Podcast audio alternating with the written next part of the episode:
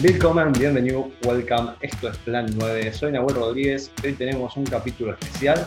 Está con nosotros el director sudafricano Ryan Kruger, cuya película Fried Barry se está exhibiendo al momento de la grabación de esta entrevista en el Festival Buenos Aires Rojo Sangre.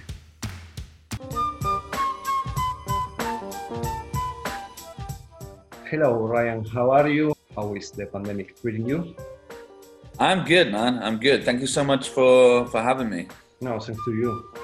Are you still on lockdown in South Africa? Uh no, there's no lockdown. Thank God.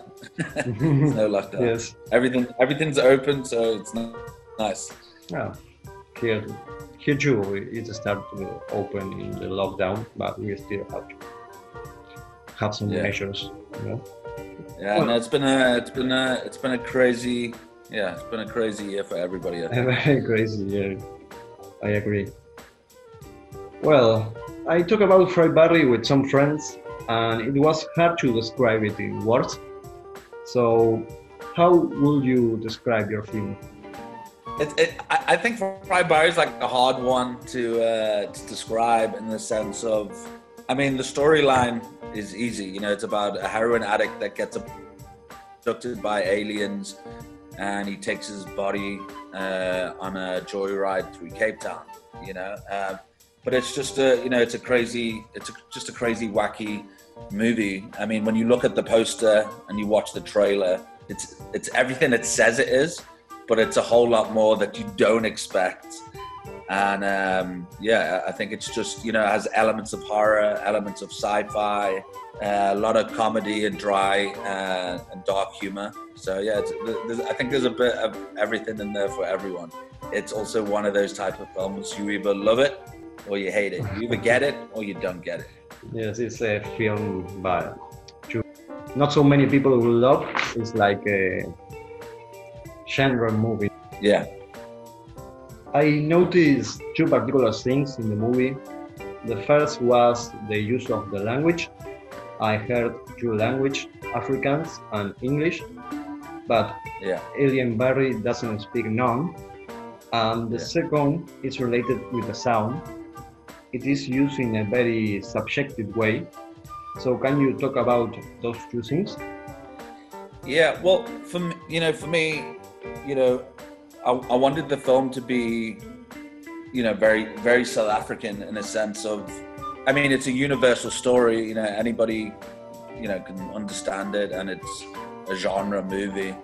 Uh, but at the same time, I wanted that South African, you know, stamp on it. So, and with the, you know, the like with the, with with the wife, you know, you know she speaks the majority of the you know the Afrikaans in the movie. So you know having that South African stamp and that like low low class rough um, you know sort of character, uh, which just went you know went right with the character. You know when she was arguing and shouting and getting frustrated. Uh, but in South Africa itself and. Uh, in many places, a, a lot of people, you know, switch from English to Afrikaans uh, a lot. So it's a very, also a very common thing for people to to mix and uh, mix and match. Uh, but yeah, I mean, there's a lot of people that you know make films around the world, and you know, they'll you know, it's like people come here or there's you know people in different countries and they try, you know, let everybody get American accents and they pretend that it's America and then you know they sell it to American audience.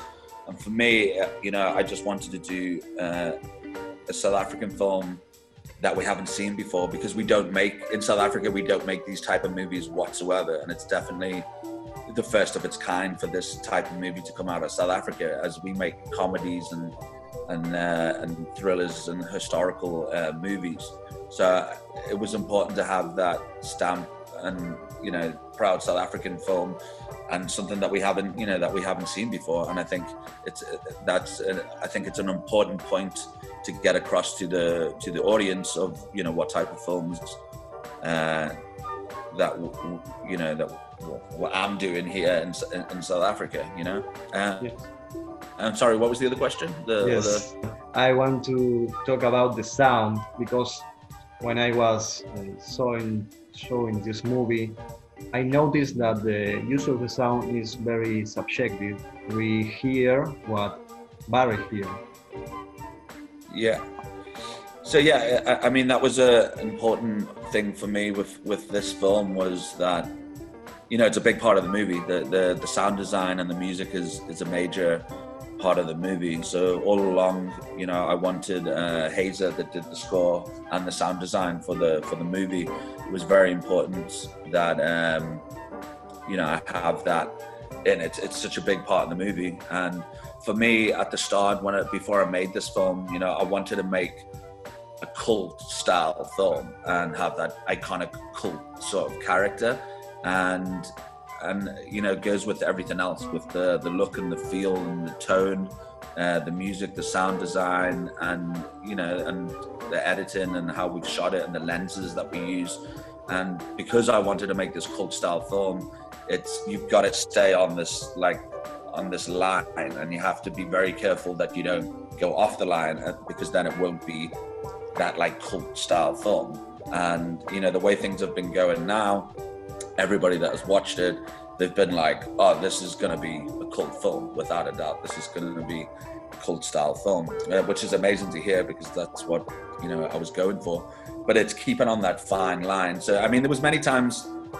There was one scene we were editing in post, and it was it was you know it was it, it was so funny. There was this one scene in, in the car and it was we edited it a certain way. It was so funny, and I and I was like, this is good, but it's the wrong tone. It's the wrong feel that I'm going for. And it's like, we're going to have to re edit the scene. And even though that it was really funny, it just wasn't the right tone that, that I was looking for. And you have to go back to that cinematic feel and that cult style movie feel to, to stay on that line, to, to keep it on the, on the right path for the, the right tone, you know, of the movie.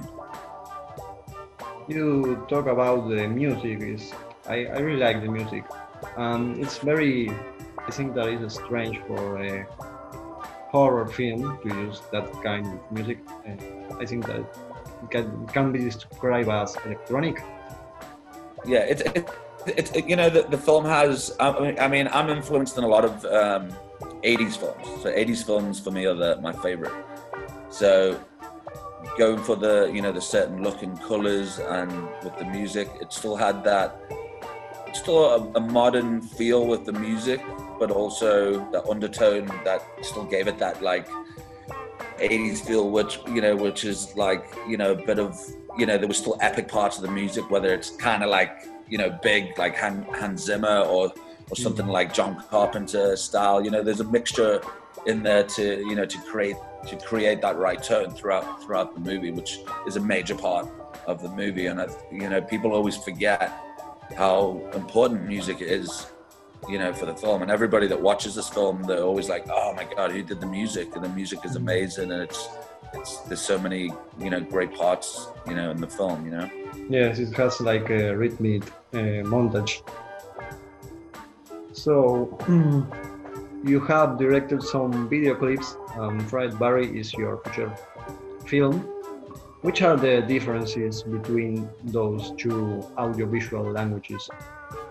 Um, I mean, you know, there's a lot of people that ask me this. I mean, you see, in South Africa, I've always been known for a narrative storyteller within music videos. And, you know, music videos like three or four minutes. So it's still telling a story and you still have a character and stuff like that.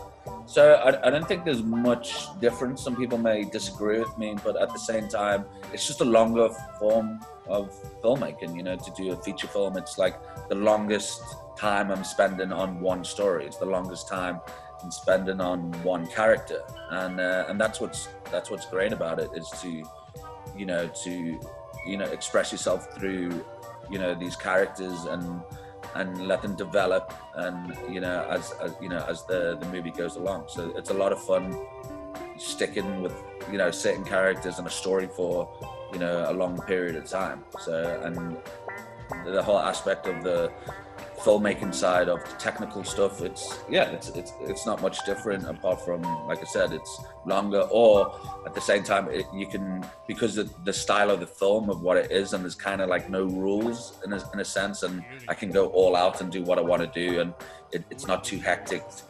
You know, it's because when you're making music videos, I'm, I'm kind of still in a box because I'm like, okay, this has to get on like commercial TV. This has to be able to play uh, here, so it has to be, you know, rated PG or whatever. Mm. So with Fried Barry, it's like oh, I can do what I want. Mm-hmm. So you know, I can go balls to the wall and do anything I want, and that's that's what's great about you know doing long form or you know a genre film like this where there's literally no rules and you know you can you can do what you want and you can experiment and that's I guess that's where you know the magic uh, comes from. So, do, did you see like a natural step to make a feature film? The transition between. Yeah. So I mean, I, I, I, mean, I've, I've been, you know, I've always wanted to wanted to make uh, feature films. So it, it's making music videos and experimental films and commercials. It's always been that stepping stone towards, you know, making a feature film. And it gets to a point in your career where you have to say, okay, I have to stop doing the music videos and doing this, otherwise I'm never going to be able to do a film because another job just comes along and another job just comes along, and the hmm. feature film just gets pushed away and away. So it got to that point where I'm like, right, I'm not going to take any more music videos. I'm not going to do any more. For now, I need to concentrate on making a film, and that's kind of, you know, what happened. It's like I needed to make that step. And now that I've made a feature film and Fried Barry being my first, and now it's great because now it's you know it's onto the you know onto the next one and you know concentrating uh, you know towards towards the next film and I think that's the right you know the right move. You can always I can always go back to shooting music videos here and there, but um, there's nothing better than making there's nothing better than making movies for, for myself personally. Are you thinking on your next film? Yeah, so I've got quite uh, uh, for a while now. I've had um, I've had an idea that I've had for about eight years uh, that I want to do for my next film. Um, I can't speak too much about it, but it's about uh, time travel. Um, so that's that's going to be the next uh, the next the next film. Wow. That's amazing. Just as crazy. Just as crazy as Fried Barry. I'm sure I want to see it. Uh, you said that you can nearly do whatever you want in, in a film. So I was thinking that it's not a liberty usual in, in a lot of directors. So how was the producing? How was the financing of the film? Yeah, well, this this is the thing. So, I mean, over the years, I've come close many times to making a film where producers are like, "Hey, Ram, we want to work with you. We want to do this," and then it fades away and it doesn't happen. And uh, another producer comes and it's the same shit, and then it fades away. So, with Fried Barry, me and my uh, producer James C. Williamson, um, I, you know, I contacted him, and I only knew him for about a month, and I you know, I just got to that point in my career and my personal life and where I was at the time, and I just said to myself, I can't wait anymore. I can't wait on these studios and these people to say, oh, we might do it, we might not do it. Yeah, we'll do it next year, and it doesn't happen. And time passes, you know, time passes. And if you don't make the move, it's never going to happen. So I, I have, I, you know, I have quite a few scripts uh, that I had that I could have made. Mm. And then when I got the idea for Fried Barry, I just knew that was the idea. That was the one to do. And the other scripts probably would have been way easier to make. And uh, but when I got the idea, I just knew straight away it's different and it's totally me and my style and what I want to do. And yeah, and I just, I just, uh, I just knew it was the right one. And then I spoke to my producer and I said, "Listen, I want to make a movie and I want to make it next month." And he was like, well, why do you why do you, why do you want to make it next month? And he was, um, you know, uh, he said, why why do you want to shoot it next month? And I was like, well, if we don't shoot it next month, it's never going to happen. It's just going to get pushed back again and again. So I, I needed to do it now. And he's like, have you got a script? And I was like, no. So w- what happened was when I got the idea, I I wrote uh, 50% brief scene breakdown. Barry does this, Barry does that, and and for about 50% of it, and then later on I wrote, you know, I think about uh, seven, eight bits of uh, dialogue throughout the movie, and the rest of the movie, you know, a month later we started shooting, and the rest of the movie was um, was improv uh, on set, and we literally, you know, it was all improv with the actors on set. Where you know, it was still a lot of direction there, but at the same time, it was like, okay, we've got this scene and we've got these obstacles. Let's have fun. So let's try this. Let's try that. And then we would we would go for a, you know a rough take a rehearsal. I'm like, cool, okay, maybe say this and maybe take that bit out and let's try it again. And that's where the magic comes from, where you're just you know you're in the moment uh, doing these you know doing these um, things where it's just improv and it's organic and living in the moment. And as an actor as well myself, I love working with with actors. So it was great to to be in that moment and to to be spontaneous and and not set yourself in you know in concrete where most films that people make it's like this is the story this is the scene this is how it has to be filmed and when doing a film like fried barry it was is being in the moment and being like oh great idea. Why let's do this or let's do that. And uh, you know and it, i think it comes across and it shows. So fried barry was shot over a year and a half. Uh, we shot 28 days in total over a year and a half. Uh, but it was cool because it was like you know, it was plan, plan, shoots, plan, plan, shoots. So, you know, there was a lot of uh, prep time for each, you know, time we were doing. So a lot of, you know, uh, uh, pre-production went into everything that we were shooting, but we could live in the moment more and and come up with ideas, you know, while while we're there. And the only guy that didn't improvise was uh, Gary Green, uh, Fried Barry, because he wasn't an actor. He, his background, he's normally an extra.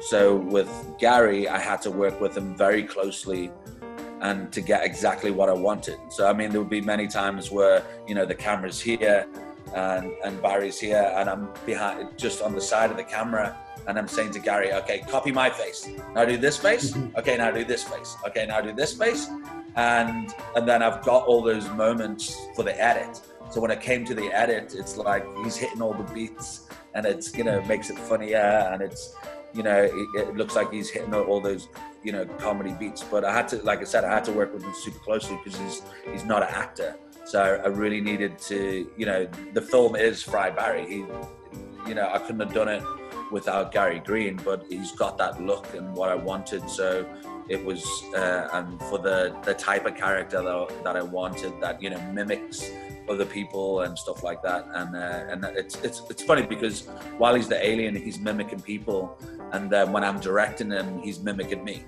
as well. So it's so it, was a very interesting process. Uh, but we had an amazing cast, we had an amazing crew making this film and, and Gary gave 120%. I think he knew that this was his shot, you know, as, as a lead in a movie and he always wanted to do another take and he, he was perfect for the role. And as I said, nobody could have done this role better than Gary because he's got, he has that look, he's got that presence. And as I said uh, earlier, I wanted that iconic uh, character and he's he is that he's got that iconic look. Nobody looks like him. So i think over the you know over the years you know people are always trying to make that new iconic character. You know back in the day we have like freddy krueger or jason or uh, halloween and we, you know they've even got a mask and people are always trying to make a new character with masks and monsters and stuff like that. And you know with with fried barry i wanted to make that character but i also wanted to make you know his denim jacket and his jeans that that's his like superman uniform. That's his that's his thing you know? And it, it's more about you know the face. And uh, and that's it. And uh, i mean it you know a lot of like i said a lot of prep went into the movie and, and into the character. And you know i would say like with the baby barry scene in the movie you know there was a lot mm. of time where i'm messaging Gary and I'm saying it should sound like this, and then I would do this weird voice, and then Gary would send me the voice back, and I'm like, no, no, no, no, it's got to be more like this, and uh, it was funny, and then, and then I would say to him like, you know, watch Edward Scissorhands. I said I want you to walk mm. with this like you know funny uh, walk and stuff like that. So, so yeah, a lot, a lot went into even though it was like was shot like a month later, that you know there was a lot of stuff that that went into pre-prod, and and I think it made the film better in a sense that it, we shot it over a year and a half because then we had so much time to you know to do that pre-prod and to get things right, you know. So the shooting was not uh, continued. You have a lot of stops during the shootings. Yeah, yeah. So a, there was a lot of space in between. As, as I said, it was 28 days over a year and a half. So I built the movie around uh, Gary and Fried Barry to you know to make it to make it work with the character and with shooting. So the main continuity of the movie was you know was Fried Barry because uh, you know Fried Barry it's basically it's basically a road movie without the car and Barry's the car. So the main continuity is him. So every person that he meets you know they're, they're done and they're out of it they don't need to come back again and the only people that come back into it is his wife and the you know and the prostitute and nobody else comes back into it so the only continuity in the main film is is uh, Fried Barry and then his wife and the, the prostitute that comes back into it later on. Well, you talk about not having a script and doing a scene breakdown. I think that this thing is a little complex because it can go really good and it can go really bad. You were nervous about that, not having a script, or you feel confident?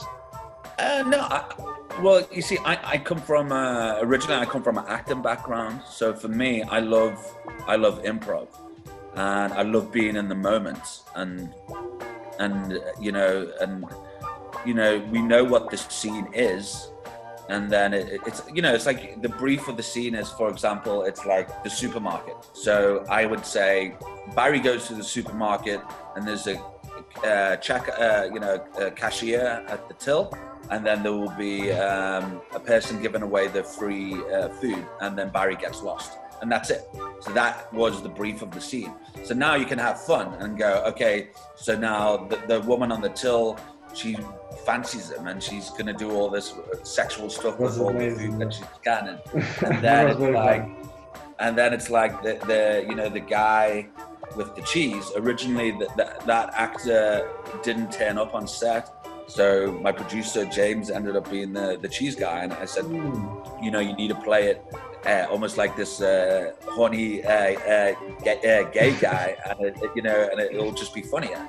And then he did an amazing job, and it was really funny, and we all couldn't, couldn't stop laughing. But the the fact that you know, it's almost like this aura that Fried Barry's giving off that everybody just wants to fuck it, which Yeah. makes it more funny because you look at his face and you're like, no, no nobody's really gonna want to fuck this guy. So it's so, but that's what I'm saying. It's so you've got these subjects within a scene, and then you can have fun with it. So nothing's set in stone because then when something's set in stone, it feels like you can't change it. This is like for big studio pitches, it's like this is how it has to be. This is what got greenlit, and this is what got signed off. So kind of directing it differently. So to not have any restrictions and being in that moment moment and going, you know what, let's let's try this or let's try that. And that's and when the girl at the checkout originally she was meant to be freaked out by Fried Barry and she wasn't meant to do anything sexual. She was just meant to be like, uh, tell your husband to stop like staring at me. And that's that's how the first take went. And then I was like, oh, said, why don't let's change it around and you, like you fancy him and you want to fuck him, but you got to make sure that uh, his wife doesn't see and use the objects like the drink and the toilet roll and all this as sexual things. And then as soon as we shot that take, we, I knew like that's the take, that's the one. So if if the the script was set in concrete, then we wouldn't we wouldn't get that magic. And I think it's it's good to to like I said to really live in that moment and and think of the ten things that could happen in this scene. But I think I think you know there's a lot of you see I as a director I shoot uh, I shoot for the edit, so I'm busy editing it in my head. I know what's going to cut and what's not going to cut. So the thing is, I think there's you know that you, you do get those directors that overcover a scene where they're like, okay, let's get this angle, let's get that angle, let's let's shoot from there. And sometimes you don't need all that shit. Sometimes it's like this is it, it's right here, and we don't need all this other stuff. This is it. It's two people talking, and this is all we need. So you, you uh, also I don't shoot shit that I, I know I'm not going to use and I, I know that I'm not going to need. So be in the moment, feel what's what what is the scene about, and then you don't need to over edit and over overshoot it, you know. And that's time. At the end of the day, that's time that you don't have. So if you're shooting like, you know, 20 takes on a scene, you don't know what the fuck you're doing. You know, you should know what you want and you should be able to get it. You know, so it's just like you're just wasting time. So I think if you know what you want and you know what the scene's about, then then that's it. And you don't need to overshoot, and you don't need to over, you know, do so many takes on one one piece. You know. Well, I think that I'm, going to do the last question. Um, this is related with the photography. I notice you use a particular angle on the close-ups that is uh, kind of strange. And well, you use a lot of colors, you use a lot of lights that were very interesting. But the central thing here is that the visual, the photography, is related with the things that are happening. It is uh, central for the narrative. How do you accomplish that? Yeah, so I mean, so my DP uh, Gareth Place, he, he did a he did an amazing an amazing job. You know, before we started, you know, his background is normally with like commercials where everything's clean and stuff. So, you know, he knows that, you know, I love a lot of 80s films and I showed him, you know, a few 80s films and, you know, I like this certain type of lighting and I like shadows and it must be dark, it must be gritty. It doesn't, doesn't need to be, I don't want it to look beautiful. You know, it's beautiful in a different way where it's dark and shadows and, and have those red lights or green lights or the blue lights and, you know, and and that was the thing. But it, it's also a big part, you know, like you said, with the angles or even the lensing that we that we used for the for especially for for Barry.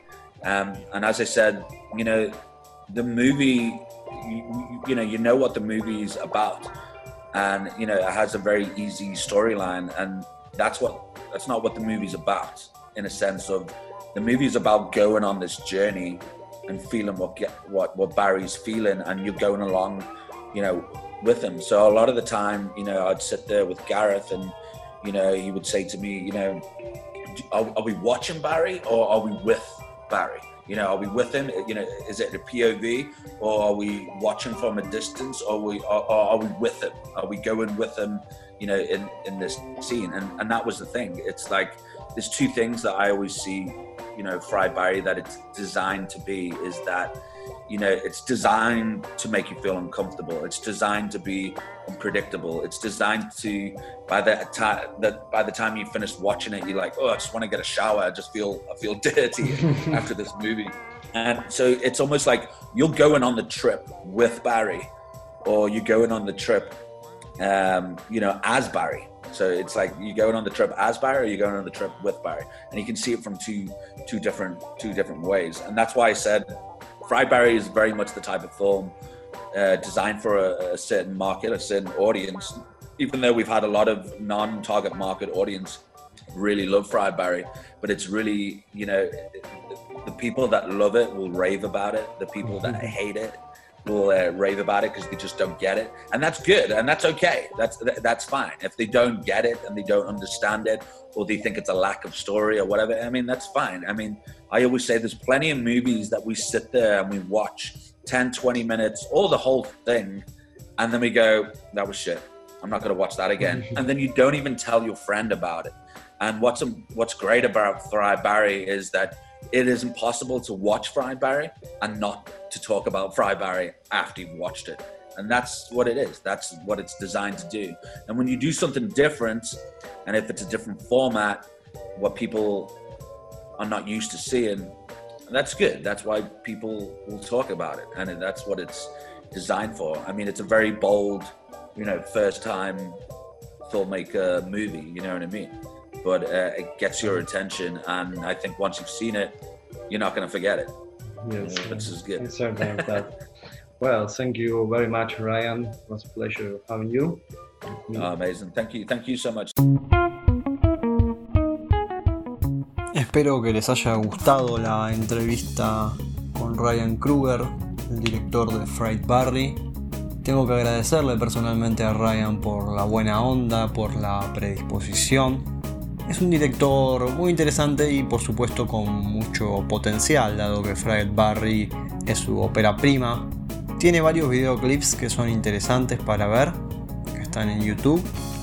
Y más que nada, tiene un corto que se llama Fright Barry del año 2017, el cual es experimental y bueno, en cierta medida está relacionado con la película.